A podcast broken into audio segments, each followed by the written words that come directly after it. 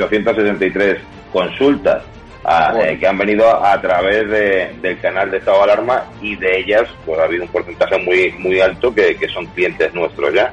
Yo la verdad que cuando hice, cuando di este paso de publicar, porque claro, yo no tengo ningún medio de comunicación como puedes tener tú, y mi forma de, demostrar mi cabello y mi indignación con este bueno, voy a intentar a ver si puedo, puedo, que yo no soy políticamente correcto. Sentado cátedra, apoyas un proyecto por la libertad de expresión, has puesto una pancarta contra el gobierno, te va mejor que nunca a pesar de la pandemia. Don Félix Revuelta, presidente de Naturhaus, propietario también de la Unión Deportiva de Logroñés, dueño de este hotel maravilloso donde nos has alojado. Está mal que lo diga, pero desde que me hice un poco famoso por mis expresiones en contra de este gobierno social comunista, mi negocio ha ido para arriba.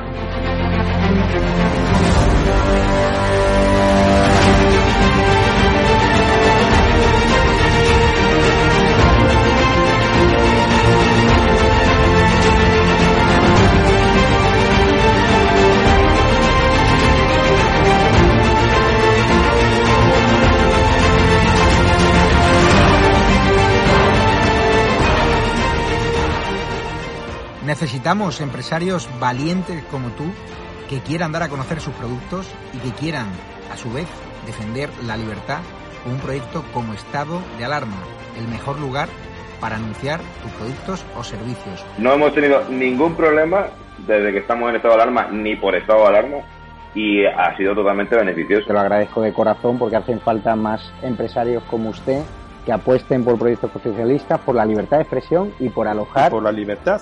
a personas con independencia de su ideología. Es que aquí puede venir quien quiera. Apóyanos porque merecerá la pena y juntos llegaremos muy lejos.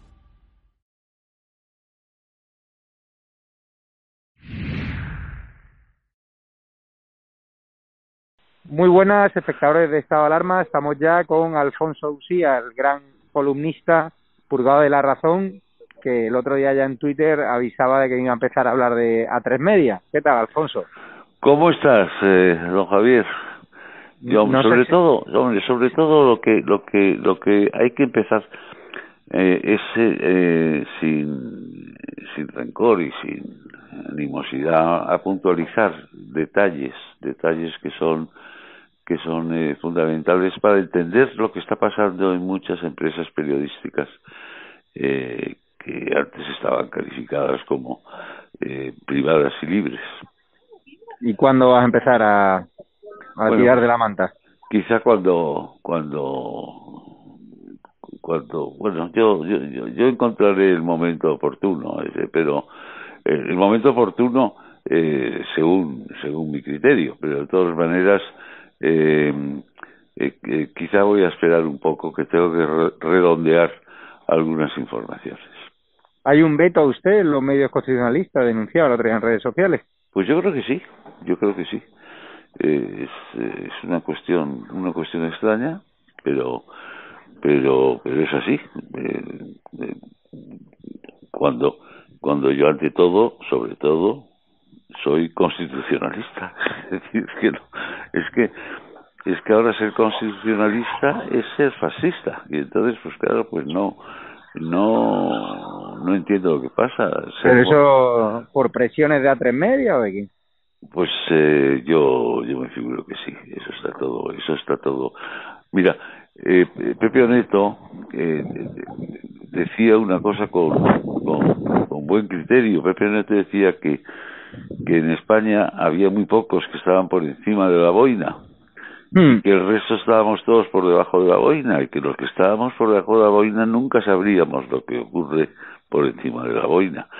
Y yo creo que el poder está encima de la boina, eso está clarísimo, y se conocen y se hablan y tienen intereses eh, interpuestos y, y bueno, pues contra contra eso no se puede no se puede luchar porque además los ideales el, eh, las lealtades las coherencias han perdido en estos momentos todo su sentido. Ahora mismo solo vale el, el, el valor dinero, el valor oro, la, la codicia. Y, y, ante eso, pues, pues eh, no hay nada, no hay nada que hacer. Pues nosotros seguiremos dándote voz a todos los periodistas y analistas purgados. Muchas gracias, Javier. Pues nada, a ver qué has preparado hoy. Pues nada, hoy, mira, estoy como, estoy un poco cansado y aburrido de todo, de tanto Sánchez y tanto Iglesias y tanto... Hoy he escrito una cosa de, de amor, a ver si, si, os, si os gusta. Pues cuando quiera usted. Cuando mis hijos eran pequeños, no se perdían un capítulo de Heidi. Y claro, yo me los tragaba con ellos. A mí personalmente Heidi me caía fatal. Escribí durante una Navidad que Papá Noel me parecía tonto y que se reía demasiado. Y me cayeron chuzos en punta. Y también que la fiesta de Halloween de pésimo gusto era la noche de los gilipollas y fui objeto de una demanda judicial. Pero hay que volver a Heidi.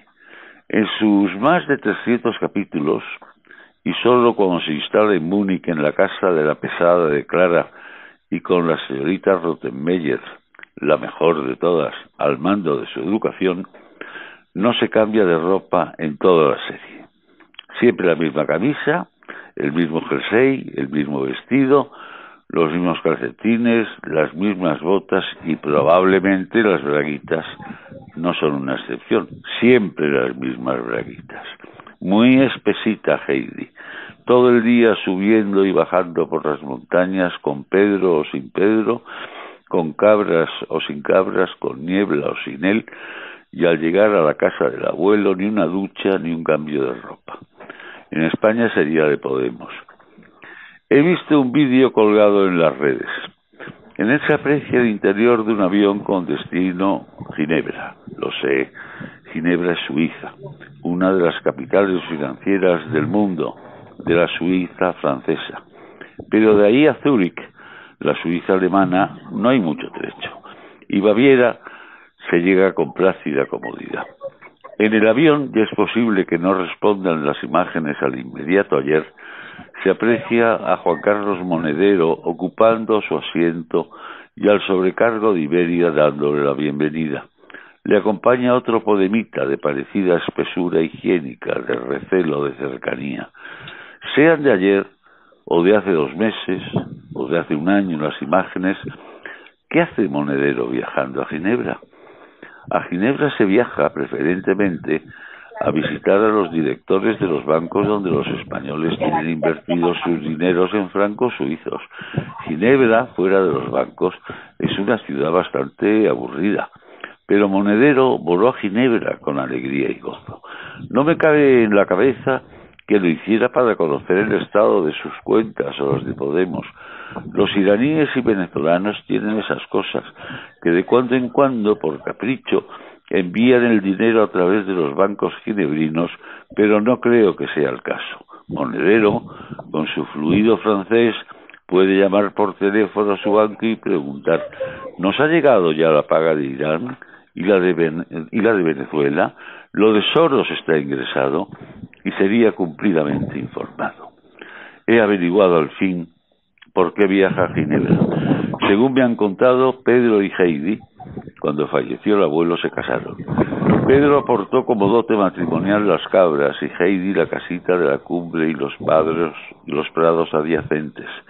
Pero una cosa es corretear de, niños y otra muy diferente convivir en santo matrimonio. Y Pedro, después de advertirle a Heidi que de no ducharse con más frecuencia abandonaría el hogar, y al no recibir de Heidi una reacción satisfactoria, se marchó con las cabras a otras montañas.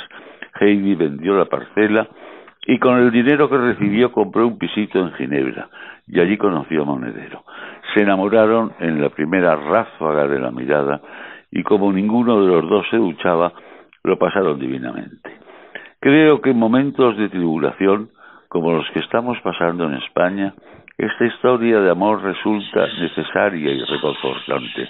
Heidi tiene ya 59 años, ha engordado y come muchas salchichas cada día, pero se ha enamorado de Monedero y el amor carece de fronteras. Se casan el 9 de abril y bajo el sistema de aranciales. Incluso es probable que Monedero se quede a vivir en Suiza del dinero del abuelo, que se me había olvidado decirles que el abuelo dejó a Heidi un pastón en la Banque General de Genève. No les puedo aportar más datos todavía, pero no cejaré en el empeño de mantenerlos informados. Y parece que Sánchez nos quiere encerrar de nuevo. Se sabía. Ahora a confirmar el golpe de Estado, con más apoyos que en el anterior intento. Buenas noches.